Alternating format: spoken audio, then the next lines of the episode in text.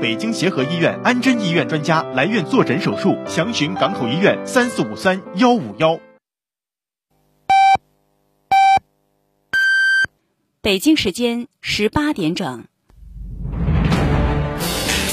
FM 八十九点一，AM 九九零，秦皇岛广播电台综合广播，港城新闻第一声。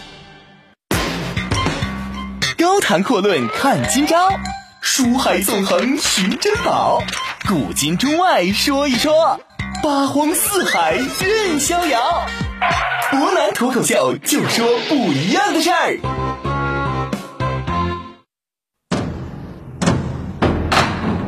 听众朋友，大家晚上好，欢迎您收听今天的博南脱口秀。那么博南在这儿呢，也是再次提醒大家，如果您没有什么特别要紧的事儿，那么最好还是不要出门，或者说减少出门的次数。如果说一定要出门的话，那么还是做好相关的防护措施和防护工作。同样，如果说您在家实在待着没有事儿呢，或者说您觉得做点什么事儿可以打发时间，那么您不妨在蜻蜓 FM 或者说喜马拉雅听上搜索“博南脱口秀”，那么您可以听一听博南注解的《三国武将》这样一个全新的系列。那么昨天呢，我们也是给大家讲了一下伯南注解《三国武将》这排名第九位的李傕李治然这个人。那么在微信平台上也是有伯南有个人在跟伯南互动啊，说这个人呢确实有点军事实力，但是总体来看呢，更类似于一个莽夫。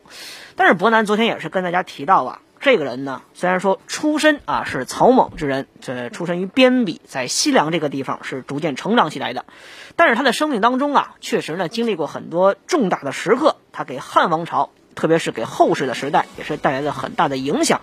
那么今天呢，咱们就来细细的分析，来看一看李傕这个人在怎样的一个时刻走上了历史舞台，那么最终又是给汉王朝带来怎么样的一个巨大影响？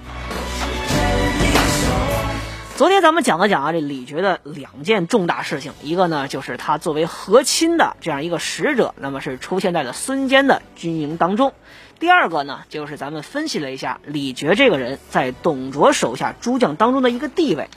我们可以发现呢，虽然说李傕这个人确实是出身于边塞啊，没有太多文化，从事这个人呢也比较残暴，但是呢有两个特点。第一个就是这个人呢是可以说是能言善辩，算是有点小口才，同时这个人很喜欢结交朋友。那么他在董卓军中的这个地位和包括实力也是与日俱增，逐渐增长。那么真正首次让李傕可以说是名扬天下的是一件什么事儿呢？他两次吓走了朱俊这个人。朱俊这个人呢，虽然说《三国演义》里边啊提到他的不多，只是在平定黄巾之乱的时候啊提起这么一个人，但是实际上在历史上，朱俊这个人可是东汉末年的三大名将之一，同时呢，在东汉汉庭官场里边可以说也是德高望重，很有影响力。根据史书记载啊，董卓对他那也是外甚亲而内心实际。什么意思呀？表面上董卓跟朱俊这个人那是相当亲近，但是实际上内心是很害怕、很担心这个人的。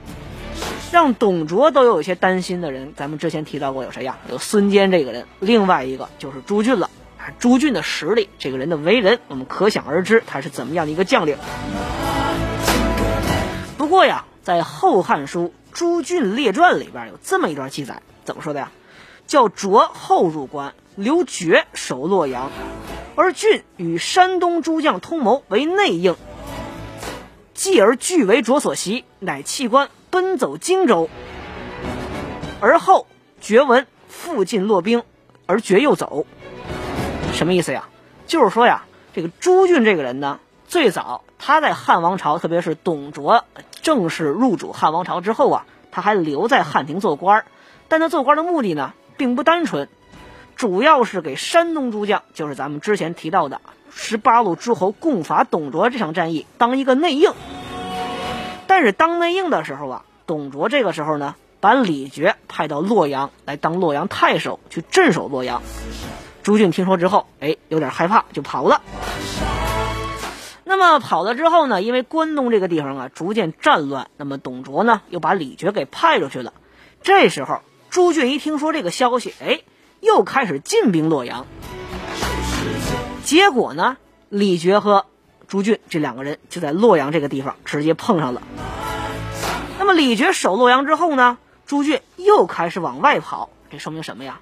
说明只要李傕在洛阳，那么朱俊呢就不敢留在洛阳这个地方，而李傕一走，朱俊呢立马就要杀回来。可以说，连朱俊都这么担心害怕的李傕，在董卓阵营当中，那么绝对可以算得上是数一数二的顶级猛将了。哎，那么说到朱俊被李傕击退这件事儿啊，还要提到另外一个人，这是谁呀？徐州的军阀陶谦。这个熟悉《三国演义》的朋友可能都知道啊，陶谦呢当时是三让徐州，想把徐州这个位置让给刘备。那么看起来这是一个忠厚老实的人。实际上，根据史书记载呀。陶谦这个人呢，呃，跟《三国演义》小说里边描述的是完全不一样的。这个人可以说也算得上是一代枭雄。那么徐州军阀陶谦这个人呢，还组织过另外一个版本的，也是类似于十八路诸侯共讨董卓这么一个联军的情况。当然啊，这个声势和名声是远远比不上袁绍这一次，但确实是实打实的出过兵。那么朱俊跟董卓正式撕破脸皮之后呢？陶谦上表让朱俊当了车骑将军，自己呢出三千精兵，其余的像孔融啊之类的也是出了一些援兵。那么这一次是正式要去攻打洛阳，偏偏这一次啊，董卓呢派了李傕以郭汜为部将，带着五万人马扎住在河南这个地方。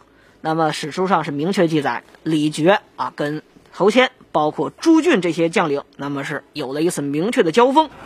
而这一次交锋，可以说，咱们先说一下陶谦的这个手下有一支部队啊，叫做叫什么叫什么呀？叫白耳兵，可以说实力呢是相当强悍。后来是归了刘备了，也是当时的一支非常强硬的、作战很迅猛的部队之一。那么这支部队在遇上李傕的西凉铁骑之后，那么可以说是被打得丢盔弃甲，战面是一边倒的情况。因此上，李傕的这个地位，我们想一想啊，在董卓的。帐下是能打胜仗、善打硬仗的一员猛将，因此上很多人认为李傕只是一个草莽之人，显然这个说法是不成立的。那么看李傕的这个地位啊，可以说在董氏阵营当中是逐渐的上升了。那么接下来我们就要说一说董卓离世之后，这李傕是如何一跃成为董氏阵营的一把手的。这就得说呀，董卓被王允用计斩杀之后。那么西凉诸人呢，可以说是群龙无首，惶惶而不可终日的。这个时候，咱得说呀，王允就是《三国演义》当中使连环计和美美人计的这个王允，除掉了董卓，利用吕布除掉董卓。那么王允这个人呢，实际上很有意思。为什么这么说呢？他在真正除掉董卓之后啊，似乎对自目前的这个形势没有一个明确的判断，好像董卓就是罪魁祸首。汉王朝咱都知道是当时是大厦倾颓呀，一你除去一个董卓，显然不能说除去的病根儿，但是王允似乎认为汉王朝的整个混乱形势全都源自于董卓一个人。哎，这董卓一除掉之后，他就不知道怎么办了。咱们话分两头啊，先说一说这个王允在朝中这边呢，是整日宴饮。不理朝政啊，光庆祝董卓被杀这件事儿了，没有时间还顾得上西凉这边呢。他说西凉这边啊，就咱提到董氏阵营这边，哎，自己又出乱子了。咱们昨天提到啊，这董卓呢老来得子，只有一个儿子，另外一个特别倚仗的人是谁呀？他的女婿牛辅。史书记载，这牛辅这个人呢，可以说长相和体型跟自己的老丈人董卓那是相当的相似。董卓咱们之前提到过，那叫身高八尺，腰大十围。哎，这个牛辅呢，也是身高八尺，腰大没有十围，也是腰大数围，可以说也是一个身雄力大，不能说大胖子，最起码也是一个极为雄壮的人物。咱们说牛辅手下当时啊都有谁呀？有李傕、郭汜、胡轸这些人。如果说这牛辅不瞎折腾，那么凭借董卓自己老丈人给你留下这么一个班底儿。跟吕布、跟长安，包括跟王允去抗衡，那么可以说是绰绰有余。但是我们得说呀，这个牛辅呢，他不愧是董卓董仲颖看上的女婿。怎么说呀？这牛辅出牌也完全不按套路走。魏书里边有这么一段记载啊，伯南先给大家念一下，叫什么呀？辅匡切失守，不能自安，常把辟兵符，以夫志至其旁，欲以自强。剑客先使相者相之，知其有反去与否，然后乃见之。这是一段古文，那翻译过来什么意思呢？实际上很有意思。这段话说的啊，说这个牛辅在董卓死了之后啊，心里边没底儿。咱们之前提到过，牛辅这个人呢，可以说仗着老丈人很厉害，那么是有点狐假虎威的意思。遇上大事之后，喜欢跟李傕、跟郭汜这几个人商量。那么董卓这一死，他心里边就更害怕了。为了给自己壮胆呢，成天把这个兵符，咱都知道啊，古代这将领派兵是需要虎符的。他整天把这个兵符拿手里攥着，又在家里边啊，特别是自己这个帐营里边摆上什么呀？肤质，肤质什么东西啊？是根据汉朝出土这种大兵器啊，肤质呢是一种大砍刀，长度大约在一米四到一米五之间，那么重量可以说相当重，大约是三十斤左右。咱们之前提到过啊，这个牛辅这个人呢，可以说身胸力大，那么善使这种大砍刀。实际上，汉代的，就是汉代的，如果说换算到今天是三十斤，那么重量可以说跟关羽的八十二斤青龙偃月刀已经差不多了。那么牛辅呢，无论走到哪儿，就把这大砍刀立在身边，那么给自己壮个胆儿。同时呢，除了大砍刀之外呀，他还干了一件荒唐的事儿，身边带着刀不行，还得带个人。这什么人呢？不是侍卫。他带了一个相面师，每天外边有人，不管你是报兵情的呀，还是说报情报的，或者说来访的客人，牛府呢，先得让这个相面师给他相面一番，看看这个人有没有反气，占卜一下凶吉，看看是凶是吉。如果说这个确定这来访的客人脸上没有异常之后，才去见人。我们得想象一下啊，咱都说李傕这个人呢，可以说长得可以说相当凶悍，那是虎视狼形之徒。哎，偏偏李傕去见牛辅的时候，这个相面师什么话也没说，认为李傕没问题。咱们之前提到过啊，董卓的核心帐下呢有一个成员叫董越，是中郎将。既然咱说董越呀跟牛辅呢是同一阵营的，那么平时自然是少不了有事去商量。哎，偏偏这样一天。这个董越一来，相面是出来给董越相面，结果这相面师啊不知道怎么着，就当时就说董越要造反。这牛辅一听，本来自己就害怕呢，这还了得，当场抄着大砍刀，直接把董越给剁了。其实为什么这么说呀？在这个后来呢，《献帝记》就是记载汉献帝的这本书里边有这么一段记载，说什么呀？说这个相面这个人呢，经常被董越这个人用鞭子抽。因此是借这机会报仇呢，所以我们可以发现呢，这个董卓阵营里边这都什么人呢？都是一些啊，这个自己担心害怕，随身带着大砍刀，还要带着相面的人。另外一个呢，没事喜欢抽这相面的人。董卓手下的将领都是这种货，那我们想一想，这焉有不乱之理呀？很快呢，牛府这兵营是越来越乱，里边有人要叛变了，因为是夜间呢，这军营有些慌乱。牛府这越想越害怕，越想越担心，干脆怎么着啊？我自己也收拾收拾金银细软，我也逃跑算了。结果半路还没走远，这手下有个亲随叫胡赤儿的，直接把他头给砍下来了，财宝呢全数被夺，脑袋也给送往长安朝廷了。我们就说呀，这个非常有意思的牛府大人这种饭桶级别的表现，那么到此是结束了。但是，正是因为牛府这个人死了。那么关中乱局，包括西凉的混乱，才刚刚开始。我们之前提到过，这个董卓阵营有两个核心人物，一个呢是董卓本人，另外一个就是他女婿牛辅。随着牛辅和董卓接连死亡，那么众将可以说真正是陷入到了一个群龙无首的地步。而李傕这个时候呢，还驻军在外，一时半会儿不知道怎么办。那么这个时候。汉朝廷就是长安这边又发生了一些新的变化，那么究竟是什么变化呢？咱们稍后再来给大家详细的说一说。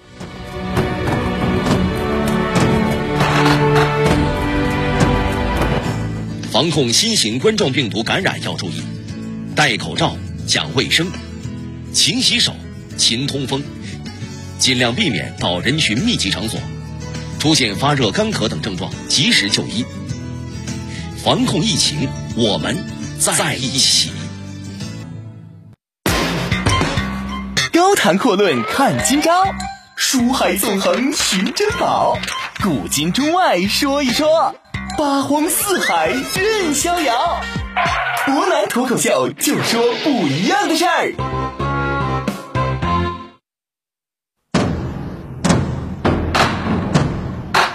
听众朋友，欢迎回来！您现在正在收听的是博南脱口秀。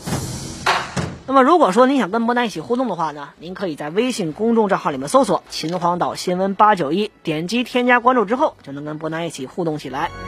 微信上这位叫做平淡的朋友就说了，他说这个讲的是什么呀？听着有点云山雾罩的。哎，那么同时呢，如果说您想听一听前几期的节目，了解到博南最近在讲些什么，那么您可以在蜻蜓 FM 和喜马拉雅听里边搜索“博南脱口秀”，那么就能您听到往期的节目讲解了。咱们今天讲的呀是博南注解的三国武将当中的第九位李傕这个人。那咱们通过李傕呢，还可以挖掘一下当时汉王朝究竟是怎么样直接步入正式的混乱状态，同时还可以再深挖一下西凉，就是董卓军阀起源的这个地方，又发生了哪些很有意思的变化。咱们刚才提到啊，之前也是说了，王允这个人呢，确实有雄才，哎，确实很有本事，但是呢，缺少大略。在这个董卓被干掉之后啊，他看着自己面面前的这汉朝廷一一团散沙，不知道该怎么办了。这个时候呢，董卓在处理问西凉问题上可以说是表现的摇摆不定。一会儿琢磨着，毕竟西凉这个地方兵多将猛，而且这个人呢都是边塞之地的，性情呢非常凶悍，干脆把他们啊都都赦免了得了。后来一会儿也不行啊，这种人留着都是祸害呀。干脆全部除掉，想让袁绍派关东兵过去吧，又担心打不过他们。最终呢，王允在这种摇摆的过程当中，西凉军马也是逐渐的失去了耐心。咱们得说，王允这个人虽然说确实很有计谋，但他为人方面确实很差劲。您比如说啊，著名的大文学家、书法家蔡邕，就是蔡文姬的父亲，因为表达了对董卓的一点点惋惜。那么就被王允下狱赐死，这件事儿可以说在当时的汉朝廷，特别是在西凉这边引起了很大的轰动，彻底成为了压垮骆驼最后一根稻草。西凉将士一听说这件事之后，那么可以说呢是全军上下非常的绝望，每个人呢都是惶惶而不可终日。这个时候就在关键时刻，有一个人站了出来，挽救了西凉众人，也让自己成功的粉墨登场。哎，这个人。就是咱们说的主角李傕李志然。有朋友啊，就是印象当中说这李傕不是在自己的谋士贾诩的献策之下啊，才去进攻长安的吗？要不然这些人呢就各自逃命，那西凉军也就此瓦解了。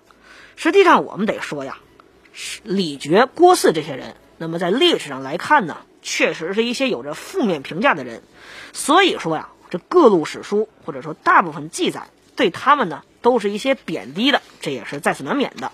但实际上，我们看历史呢，要纵观全局，再结合当时一些人的一些表现来看一看，这李觉和郭汜究竟是不是这样的莽夫？实际上，我们当时也提得很清楚啊，这长安朝廷里面呢，流传出来啊，这王允将喜荡西凉，要杀光西凉这边的人。那么李觉这些人呢，当时确实是很惶恐，但是仅此而已。李觉从来没说过我要收拾收拾跑路这种话，绝对没有。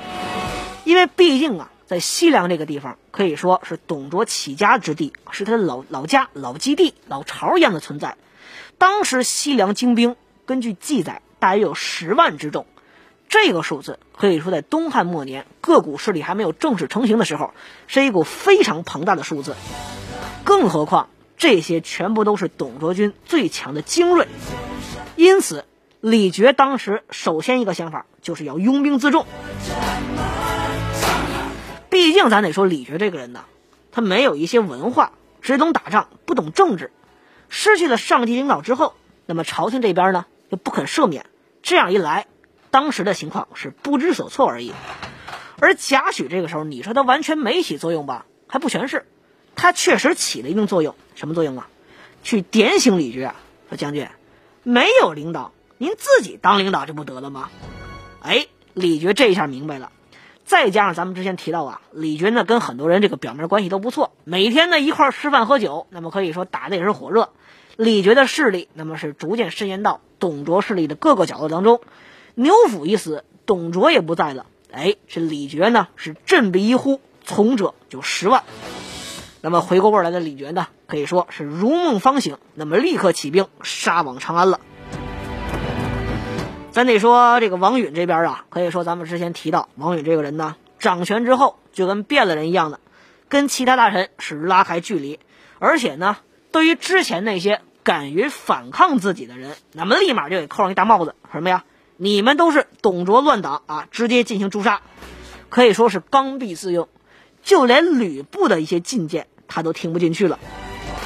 可以说，王允这时候啊，算是把持朝政，但是他的所作所为呢，是让很多人大失所望。听说这个李傕为首的这些西凉精兵啊，是反叛之后呢，王允一开始啊，是完全没当回事儿。哎，那认为董卓、牛辅都死了，我手头还有吕布，你李傕这些人在我面前算得了什么呢？而且呀，王允也很清楚，他们之所以会起兵造反的原因呢，就在于之前有这么一个流言，说我王允啊，朝廷想要领兵清剿西凉这个地方。他认为，只要派出几个熟人，哎，老熟人，那么跟他们一沟通，这事儿呢就能消化于无形当中，就能化干戈为玉帛。那么说这个事儿真的这么简单吗？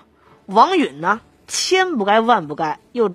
偏偏错找了两个人，他认为这两个人似乎是李傕、郭汜的熟人，但是实际上这两个人反而成了长安之乱的导火索了。那么这两个人究竟是谁呢？